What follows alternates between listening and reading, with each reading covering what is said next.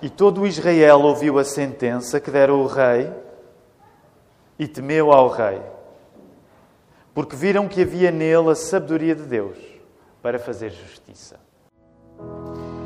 Ainda antes de voltarmos a ficar sentados, convido todos a podermos olhar apenas à nossa volta para nos saudarmos da maneira menos táctil possível, que é do nosso tempo. Então podemos voltar até à palavra de Deus, aos nossos lugares. Há muitas coisas boas a acontecerem no nosso meio.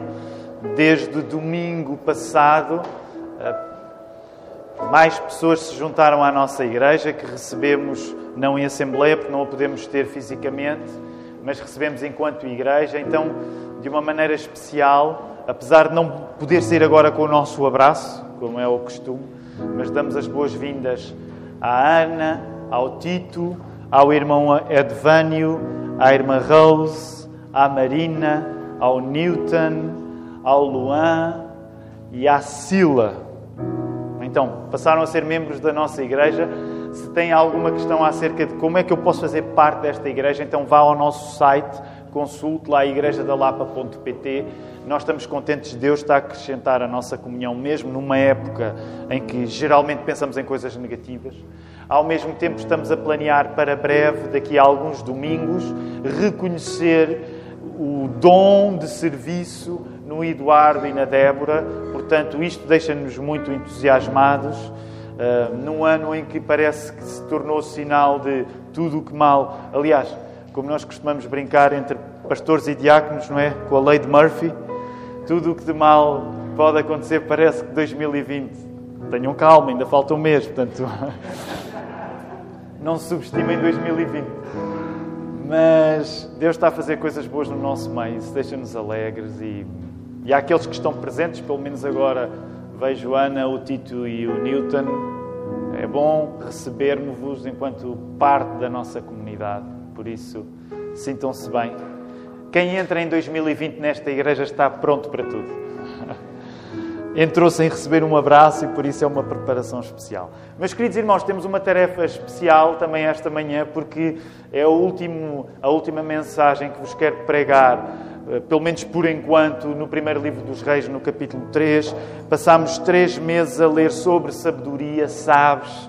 Foi o título que quisemos dar. E agora apetece aplicar tudo isto fazendo algo parecido com um teste. E vamos chamar-lhe o teste da inteligência de Salomão. Teste da inteligência de Salomão. Uh, e quero convidar todos a tentarmos. Uh, o pior que nos pode acontecer é concluir que não somos assim tão inteligentes como pensávamos. Mas uh, gostava de chamar a vossa vontade e se forem pessoas de tomar notas, tomem notas, usem cadernos, canetas, o vosso dispositivo digital, porque hoje vou converter em 20 conclusões e 20 perguntas, como se fosse o tal teste. E por isso gostaria que, mesmo que, vamos imaginar que é a única, única mensagem que está a ouvir sobre isto. A nossa oração é que Deus possa trazer eh, algo de novo à sua vida. E é por isso que vamos orar agora. Vamos pedir a Deus que possa valer cada pessoa aqui reunida para que a palavra dele possa encontrar-se com cada um nesta manhã e que isso signifique encontro com a palavra viva, que é o nosso Senhor Jesus Cristo. Vamos orar. Deus Pai, nós estamos contentes por chegar ao final do estudo de uma porção da tua palavra. Nós estamos contentes porque a tua palavra é vida para nós. Nós não teríamos vida se tu não tivesses usado a tua palavra, porque tu és um Deus que cria todas as coisas através da palavra.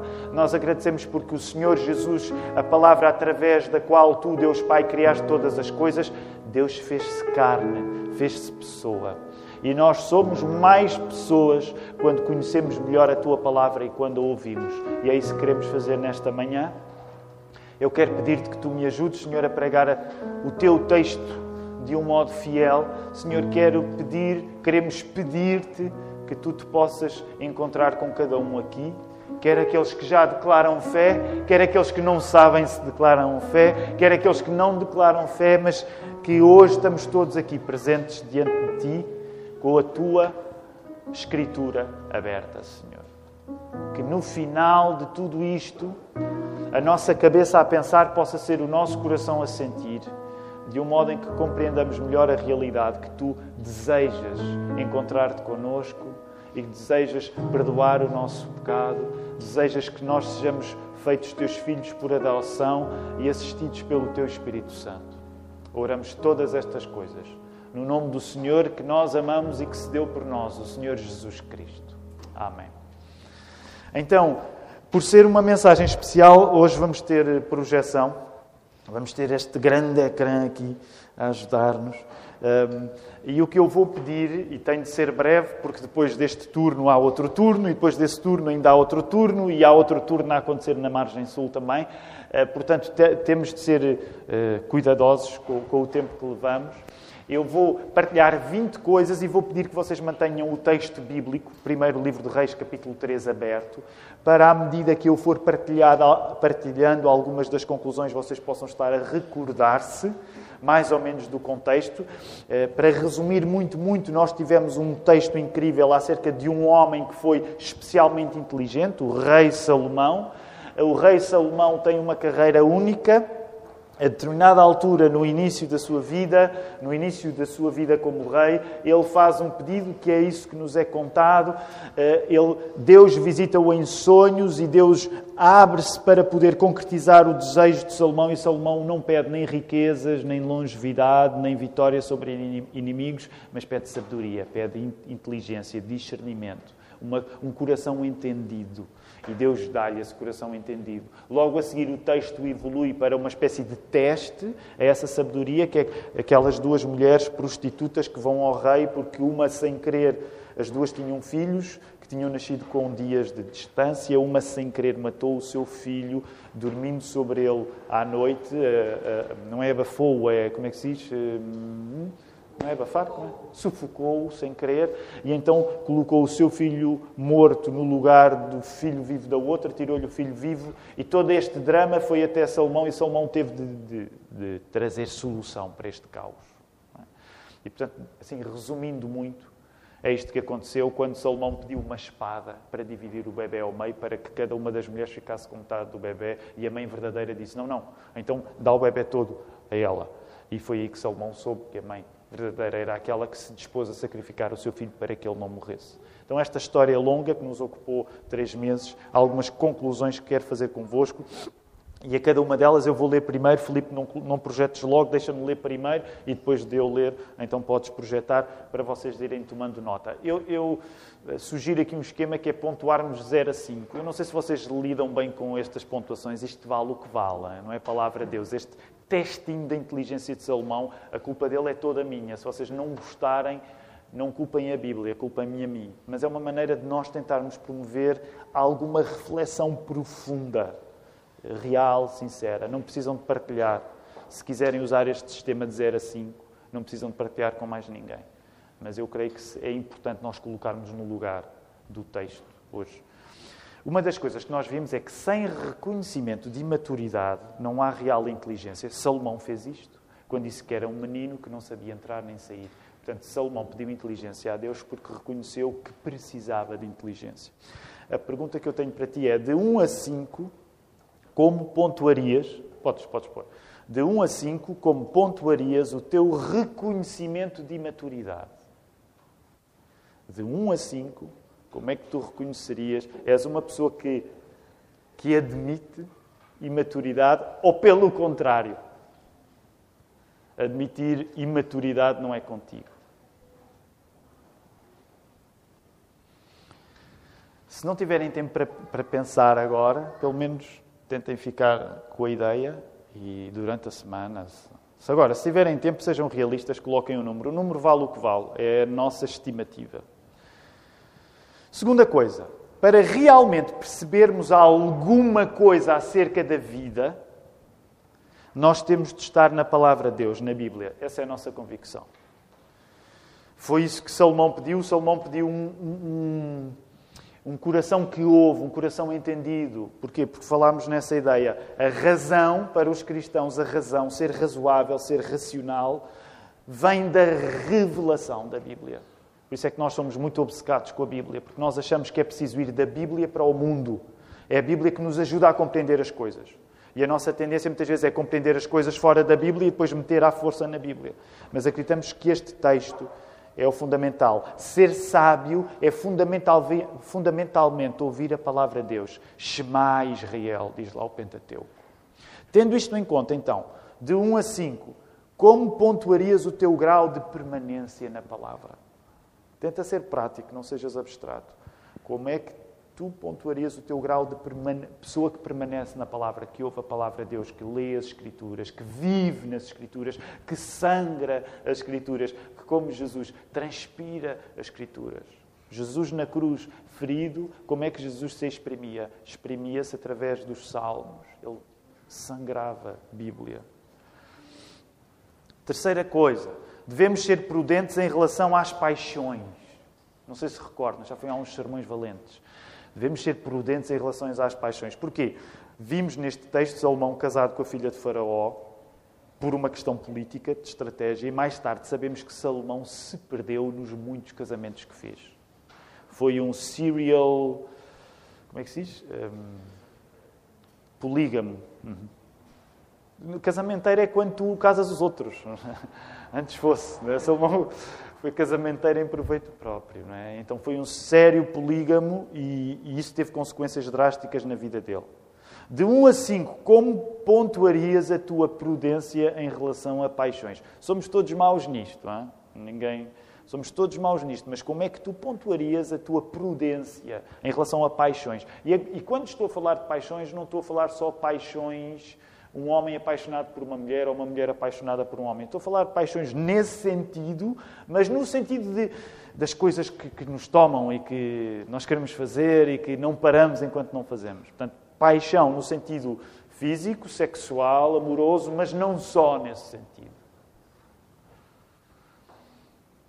Quarta coisa. Amar Deus, entendemos, liga-se à audição que lhe damos. Na Bíblia não há pessoas. Aliás, Jesus uh, uh, vai dizer isso. Vós sois meus amigos, lá em João 15.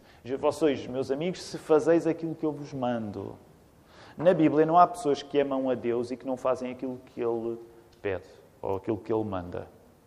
Portanto, nós entendemos que amar é sempre em função de, da audição. Amar é sempre em função de ouvir. De 1 a 5, como pontuarias a tua audição da palavra de Deus como função de amá-lo? Eu não estou apenas a dizer pontua lá quantas vezes é que tu ouves a palavra de Deus ou lês a Bíblia. Não é só isto. Como é que tu pontuarias o facto de leres a Bíblia em função de amares Deus?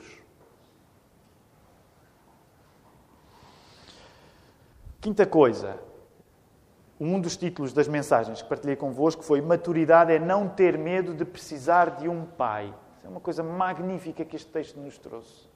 A pessoa madura não tem medo de precisar de Deus como Pai. E nós vimos, não sei se recordam, eu até vos falei de, de Piaget, dos estudos que ele fez a nível de infância. Eh, uma das coisas interessantes é que, em grande parte, a tua tendência, à medida que cresces, é tu tornar-te autónomo dos teus pais, ainda bem que assim é, mas caindo numa tentação que é tomarmos a necessidade de um pai quase como uma espécie de infância. E vimos que, aos olhos da Bíblia, não é bem assim. Tu podes ter 43 anos, como eu tenho, pode ser mais velho, pode ser mais novo, mas tu acordares todas as manhãs na consciência de que precisas de Deus como teu Pai, não te faz uma pessoa menor ou mais incapaz. Pelo contrário, é o exemplo que Jesus disse quando disse que nós devíamos ser como as crianças. Logo, maturidade é não ter medo de precisar de um pai. De 1 a 5, como é que tu pontuarias a tua admissão que sem uma orientação paternal tu não vais lá? Qual é o teu grau de admissão que precisas de um pai? Sexta coisa, o sacrifício é o reconhecimento de que quem manda é Deus. Sacrifício é reconhecer que quem manda é Deus, mas que o mal que eu faço é minha responsabilidade. Parece um paradoxo, porque significa que as coisas boas que acontecem na tua vida tu atribuis a Deus, e as coisas más atribuis a ti. Alguém pode dizer, isso é um bocado viciado. É verdade, mas na Bíblia é assim que nós encaramos as coisas. Portanto, como é que nós vivemos? Se há uma coisa que te acontece de bom, agradece a Deus. Se há uma coisa que acontece de mal, toma a tua responsabilidade sobre isso. Talvez naquilo que tu julgas mandar, a lógica é esta, talvez naquilo que tu vives e julgas que mandas, não mandas assim tanto. E talvez no que julgas não ter mão, tu possas ter alguma mão. Portanto, quando preguei acerca disto, disse nós não devemos ser fundamentalistas em relação às nossas capacidades. Ah, eu posso e aconteço. Ah, eu sou capaz. Não sejas fundamentalista em relação às tuas capacidades. Mas, ao mesmo tempo, não sejas fatalista em relação àquilo que a vida faz contigo. E nós, em Portugal, permitam-me esta generalização, somos especialmente fatalistas em relação à vida. Por exemplo, quando comparamos com outras culturas, os norte-americanos, por exemplo, eh, eh, não são tão fatalistas como nós. É tudo eu posso e aconteço. Agora, nós depois resvalamos para um certo fatalismo. Ah, se não tivesse acontecido aquilo, ai, se não fosse aquela pessoa, ai, por aí fora. Portanto, uma das coisas que preguei foi: nós não devemos ser fundamentalistas em relação às nossas capacidades, mas também não devemos ser fatalistas em relação àquilo que nos acontece. Portanto, de 1 a 5, como é que tu pontuarias o teu grau de fundamentalismo com os planos que fazes? Ah, eu vou fazer, ah, eu vou acontecer. Junto com o grau de fatalismo em relação ao que a vida faz contigo. E eu sei que esta pergunta é um bocado mais complexa, ok? Mas a ideia é esta. De 1 a 5, como é que tu pontuarias o grau de fundamentalismo em relação àquilo que fazes? Ah, eu vou, ah, eu sou capaz, eu, é, está na minha mão, eu... E depois, no outro extremo, ah, eu até teria conseguido, mas... É, mas aconteceu a, a pandemia... A, percebes? É essa ideia. Como é que tu pontuarias, pontuarias de 0 a 5? Sétima coisa. Uma das coisas que nós vimos é que as promessas de Deus são coroas para nós usarmos. É uma figura muito bonita, mas que tem a ver com a própria ideia de coroação de Salomão, de Salomão ser ungido, a ideia de unção tem a ver com a ideia de coroa. Aliás, para aqueles que vocês gostam de ver, a família Cavaco ainda não entrou na última temporada no The Crown, mas nós vemos o The Crown. Uma das coisas interessantes quando vocês veem os episódios de coroação é que os episódios de coroação têm uma ideia religiosa adjacente, que é a ideia de unção. Alguém está. A coroa é um sinal que alguém está a ser ungido. Ora, uma das coisas bonitas que o texto nos mostra é que Salomão, quando recebe promessas de Deus, ele está a ser coroado. Por isso é que para nós a ideia da promessa é tão especial. Porque é uma coroa que Deus, quando Deus nos promete uma coisa na Sua palavra, é uma coroa que Ele nos dá para nós usarmos. Logo, de 1 a 5, como é que tu pontuarias o uso que fazes das promessas de Deus? Ok, nós não precisamos de passar por extremos. No outro dia, permitam-me esta parte, não, não posso demorar muito, mas uh, descobrimos que tínhamos um canal de televisão assim neopentecostal lá. E de repente estava lá uma senhora a pregar furiosamente, a, reivindicar as bênçãos de Deus para a vida dela. E a Ruth estava a ver, uau, isto acontece assim. Eu disse, ah, pode acontecer assim. Eh, não é? A pessoa está lá, tal, aquela coisa do name it, claim, em nome de Jesus, isto vai acontecer, tal, tal, tal. Ok. Igreja da Lapa, nós não vamos cair nesse extremo. Acham, acham que eu ou o Filipe ou alguém que vai pregar aqui vai cair neste extremo de chegar aqui um domingo? Bem, a gente não sabe, né? A gente sabe lá. Ui, eu já vi tanta coisa acontecer nesta igreja. Eu acho improvável que eu venha, meu irmão, Miriam, tu tens de declarar aqui agora que vais ter eh, uma grande semana. Não estou a ver a Igreja da Lapa a cair neste extremo, mas muito mais facilmente vejo a Igreja da Lapa a cair no outro extremo como se a Bíblia não tivesse promessas que nós devemos usar como coroas. Que, deve, que, nesse sentido, quero usar o termo concordado, mas que nós devemos reivindicar, não no sentido de eu declaro, não, não é no sentido do excesso neopentecostal, mas no sentido de a Bíblia está cheia de afirmações que são coroas para tu usares. Tu tens usado de 0 a 5. Como é que tu pontuas nisso? A qualidade, oitava coisa, a qualidade do que desejo liga-se à disposição com que apresento esse desejo. Devemos ser crianças a desejar, sem pretensões de autossuficiência. Porque muitas vezes os nossos desejos são pretensões de autossuficiência. Desculpem, hoje estou a dar muitos exemplos fora porque este sermão é um pouco diferente. Mas ainda ontem, o nosso Joaquim faz 13 anos hoje. Ainda ontem ele às vezes tem assim um hábito que é: Ah, eu quero ver isto. E nós em casa, nos últimos anos, se calhar estamos a estragar um pouco a dieta de pouca televisão, até porque agora estamos em pandemia e acabamos por ver mais televisão. Uh, mas eu e a quando o Joaquim diz, ah, eu quero, nós dizemos, quero, eu quero ver. Hum, Um dia mais tarde, quando ele sair de casa, ele vai ser uma criatura livre e feliz. Mas uh, percebem aquela ideia de calma lá, tu não declaras o que queres ver, se for possível, ok? Portanto, é verdade que ele fez 13 anos, está a ficar um rapaz e à medida que for ficando mais velho vai tendo mais mão naquilo que vai fazer, sem dúvida, parte de educar um filho é isso, mas a ideia de que quando tu és miúdo, calma lá, tu não dizes aos teus pais o que é que vai acontecer. Isso vais ter anos, se Deus quiser, para o fazer. Mas tu não declaras aos teus pais o que é que vai acontecer. Tu colocas-te numa posição de, olha, se isto me acontecer, não é mau. E é assim que os teus pais vão fazendo alguma coisa por ti. É? Se vais pedindo. Portanto, a ideia é esta. Nós não devemos as, desejar as coisas com autossuficiência de eu posso e aconteço. Logo, a minha pergunta é: de 1 a 5, como pontuarias a tua propensão para a autossuficiência quando desejas alguma coisa? Qual é a tua propensão para seres autossuficiente quando tens um desejo? Tu partes do princípio que esse desejo tem mesmo de acontecer ou és mais humilde? Nona coisa, temer Deus, que é o princípio da sabedoria, envolve Deus ser a nossa autoridade e temor. Sabem que é, é uma ideia que hoje nós temos alguma dificuldade em reconhecer.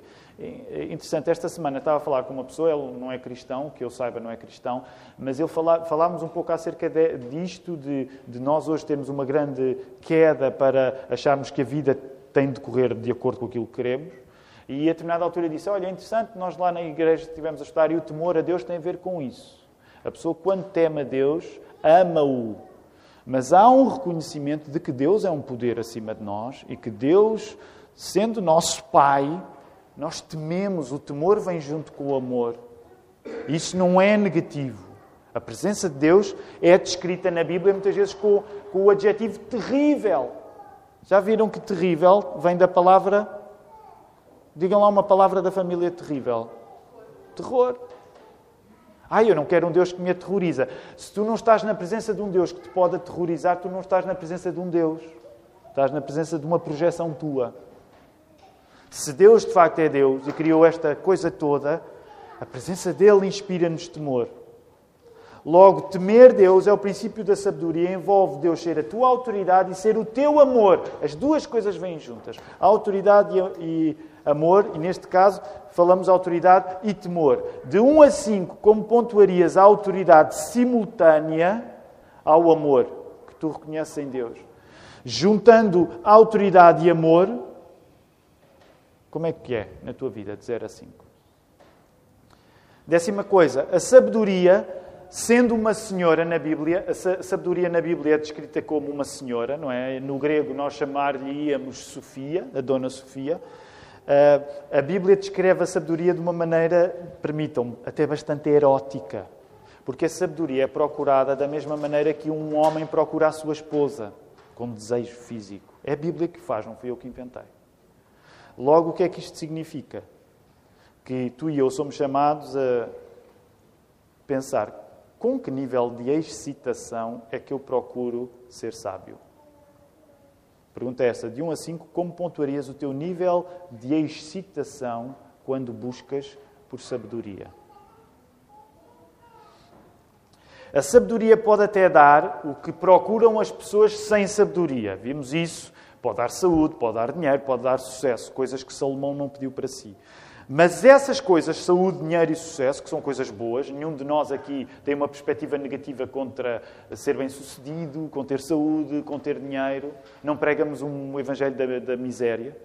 Mas reconhecemos, olhando para o nosso Senhor Jesus, que estas foram consequências e não foram causas. Jesus, quando encarnou e se fez homem, ele não veio procurar nem saúde, nem dinheiro, nem sucesso. A vida de Jesus, a sua morte, a sua ressurreição, foi precisamente um reflexo que Jesus abdicou destas coisas. Logo, a pergunta é: de 1 a 5, como é que tu pontuarias o teu desejo por saúde, por dinheiro e por sucesso? Ponto 12. Uma pessoa com discernimento derrama-se em louvor. Foi isso que Salomão fez. Depois do encontro, ele foi para Jerusalém e derramou-se a louvar em adoração. No lugar onde Deus tinha feito as suas promessas. Porquê? Porque ele estava junto da arca da aliança, da arca da promessa. Jesus, nós vimos, Jesus é a promessa cumprida. Logo, a pergunta é, de 1 a 5, como pontuarias a exuberância do teu louvor? Como é que tu te derramas no louvor? E aqui o, objetivo não é necessariamente tu, tu pensares que quando louvas levantas os braços, uh, ou se danças. Uh, pode passar por isso, mas, mas o interessante é irmos ao âmago da questão, ao centro da questão. Eu, quando louvo, derramo quem sou. Seja com exuberância, seja com lágrimas, seja com recolhimento, mas tu dás tudo de ti quando vens louvar Deus à igreja, à casa de oração, fora da igreja. Pontua a tua exuberância. Ponto 13. Livramos-nos do erro de adorarmos o Deus certo da maneira errada, porque existe esse erro. É possível nós adorarmos o Deus certo da maneira errada. Como é que nós nos livramos desse erro? Sendo centrados na Bíblia. De 1 a 5, como é que tu pontuarias a fundamentação da tua oração a partir das Escrituras? E é uma pergunta mais longa. De 1 a 5, como é que tu pontuarias a fundamentação da tua adoração a partir das Escrituras? Como é que aquilo que tu exprimes na tua fé, como é que tu dirias vem da palavra? E só dando o exemplo simples que nós usamos aqui na igreja, a coisa de orarmos a palavras tem, tem a ver com isso. Nós lemos um salmo e depois retiramos palavras desse salmo para orarmos esse salmo. Porquê? Porque procuramos que a palavra seja o fundamento da nossa expressão de louvor. Quando nós cantamos hinos, no geral, os hinos têm uma linguagem que é trazida das Escrituras, para que nós não caiamos no erro fácil de adorar o Deus certo da maneira errada. Ponto 14. Discernimento é um dom para nós colocarmos ao serviço dos outros. A lógica no discernimento não é a promoção social da minha suposta inteligência. Porquê? Porque nós devemos reconhecer a possibilidade de uma pulsão que sentimos para querermos mostrar a inteligência aos outros. Na altura dei o exemplo óbvio hoje das redes sociais, não é? Todos nós Todos nós, uns mais do que outros. Eu serei um dos mais tentados para isso, mas todos nós gostamos de ir para a internet e exibir a nossa inteligência, não é? Aquela ideia que vos falei de hoje temos uma overdose de gente inteligente, porque toda a gente é inteligente em relação a qualquer coisa. E, e a internet está lá sempre a exibir a inteligência. Ok, essa é, um dos, é uma das tentações. Discernir junto dos outros não tem a ver com mostrar-lhes inteligência, tem a ver com sofrer com eles, porque foi isso que Jesus fez connosco. De 1 a 5, como pontuarias a tua pulsão para quereres demonstrar inteligência aos outros? De 1 a 5, como é que tu dirias que é a tua vontade de que os outros digam: Ah, Tiago é muito inteligente? É de 1 a 5, é, não é de 1 a 10. Ponto 15. Com Jesus, com Jesus ninguém está excluído de, no pior da sua vida, ser assistido pelo juiz mais perfeito. Porque isso foi aquilo que Salomão fez. Salomão era um homem extraordinário e foi a pessoa que foi assistir aquelas duas mulheres de má reputação. E, e, a ligação é óbvia. Se Salomão fez isso por aquelas duas mulheres, o Nosso Senhor faz isso por nós. Portanto, uma das conclusões que nós chegamos é que no pior da tua vida tu não estás impedido de ser ajudado por Jesus. De 1 a 5, como pontuarias a coragem que tens em trazer até Deus em confissão aquilo que mais te envergonha? Vou voltar a repetir a pergunta. Como é que tu pontuarias a coragem que tu tens em trazer até Deus em confissão aquilo que mais te envergonha? Tens vergonha de reconhecer os teus erros? Como é que tu pontuarias isso de 0 a 5? Próximo ponto. O uso da verdadeira inteligência pela palavra que é a espada. Esta foi uma figura que nós vimos nas últimas mensagens. Eh, Salomão pediu a espada eh, para dividir a criança, ou pelo menos sugeriu a ideia de que dividiria a criança, e nós falámos na importância de, da relação entre palavra e espada, e falámos que Jesus, nesse sentido, não se esquivou do sangue vertido, pelo contrário, ele próprio deu a sua luz, a sua vida. O uso da verdadeira inteligência pela palavra que é a espada é um uso cirúrgico. Verte sangue onde verdade e mentira se distinguem. Vai ali à junta, à medula. De 1 a 5, como pontuarias a consciência que tens de verdade e mentira só se distinguirem com sangue? Esta é uma pergunta longa. Portanto, de 1 a 5, qual é a consciência que tu tens que verdade e mentira só se distinguem com sangue? Porque muitas vezes nós julgamos que distinguir verdade e mentira é simples. Não é simples. O meu amigo, não é simples. É cirúrgico. Precisa de haver uma intervenção. Tem de ir lá à medula da questão. Qual é o teu grau de reconhecimento que tratar da verdade é uma coisa dolorosa, impõe sangue? Sem sangue, vimos, nós ensinamos uma justiça que não é nossa. Foi aquilo que aquela mãe falsa, mãe, mãe falsa no sentido em que ela se estava a fazer passar por mãe de um filho que não era seu, foi aquilo que ela tentou.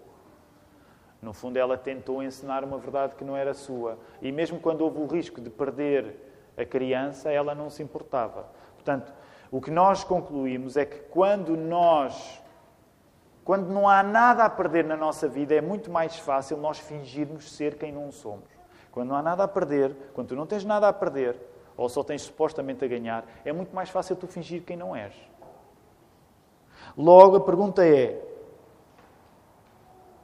de 1 a 5, como pontuarias o modo como encenas ser mais justo do que és? Qual é a tua queda para tu quereres te fazer passar para seres uma pessoa mais justa do que realmente és? O verdadeiro amor enquanto sinal de discernimento, abre-se para o sacrifício e não para a defesa da propriedade. Foi isso que fez a mãe verdadeira. A mãe verdadeira abriu-se para a possibilidade de ficar sem o filho para que o seu filho ficasse vivo. É isso que é o verdadeiro amor, é a abertura para o sacrifício e não para um sentido de posse. Ai, não, ele é meu, ele é meu. Ok, a outra mãe, que não era a mãe dele, fica tu com ele se é isso que é preciso para este bebê não ser cortado ao meio, fica tu, tu que não és a mãe verdadeira, fica tu com ele. Portanto, o verdadeiro amor abre-se à possibilidade de sacrifício. De 1 a 5, como pontuarias a tua preferência por ter razão em vez de sacrificares ter razão? Lembram-se a mãe que não era a mãe verdadeira? Ela teve uma lógica de perdido por 100, perdido por mil. Ok, não fica para mim, não fica para ti. Logo, a pergunta é precisamente esta: de 1 a 5, de 0 a 5. Aliás, eu tenho dito de 1 a 5 ou de 0 a 5? Eu disse primeiro 0 e depois passei para 1. Se forem realmente maus, podem meter 0. Mas como é que tu pontuarias? És uma pessoa que não dá razão. Alguns de nós somos assim, somos muito maus a reconhecer a razão que não temos. Preferimos olha, preferimos que, que a questão se estrague toda, mas eu não vou admitir que estava errado. Penúltimo, a inveja é querermos o que não é nosso, mesmo que a verdade se perca. É uma, é uma definição possível para a inveja. Tu, quando és invejoso, tu preferes ter aquilo que não te pertence, mesmo que isso signifique que a verdade desapareça. De 1 a 5, como é que tu pontuarias a tua inveja? A tua vontade de ser quem não és, a tua vontade de ter o que não, o que não é teu e não te importares se isso significa viver em mentira. Como é que tu pontuarias? Por fim, última pergunta. As maiores provas de amor podem vir de mãos dadas com aquilo que parece ser injusto. Foi isso que Salomão fez quando deu a hipótese de poder cortar um bebê ao meio. De 1 a 5, como é que tu pontuarias a confiança que tens em amar sem o reconhecimento dos outros? Portanto, em amar mesmo quando isso não parece amor para os outros.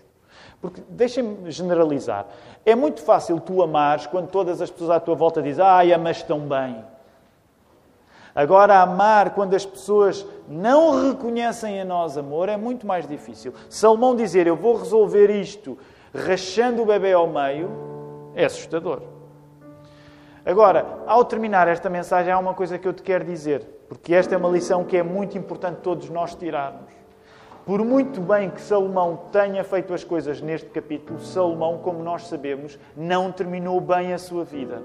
Este teste serve para nos lembrar que termos este exercício de raciocínio e de olharmos para o nosso coração é importante. Mas aquilo que te vai valer não são os resultados que tu tens num teste. Aquilo que te vale é Jesus Cristo. Por isso foi muito importante nós estudarmos Salomão e termos uma referência concreta de, da sabedoria de Salomão para dizermos assim: Salomão foi bom, mas não acabou bem sequer. Nem sequer viveu à altura do melhor momento da sua vida. E permite-me dizer que isto é uma condição que assiste a todos. Tu nunca vais conseguir viver à altura do melhor momento da tua vida. Porque nós somos tão uh, carentes de Deus que, mesmo que tu vivas um momento até razoavelmente interessante, tu nem sequer vais conseguir viver sempre nesse momento. Por isso mesmo, a lógica é terminarmos em Jesus e percebermos só Jesus pode ser a solução que eu, no meu melhor, não consigo, quanto mais no, no, no nosso pior. Por isso, nesta hora, eu gostava de vos convidar a ficarem de pé para nós terminarmos em oração.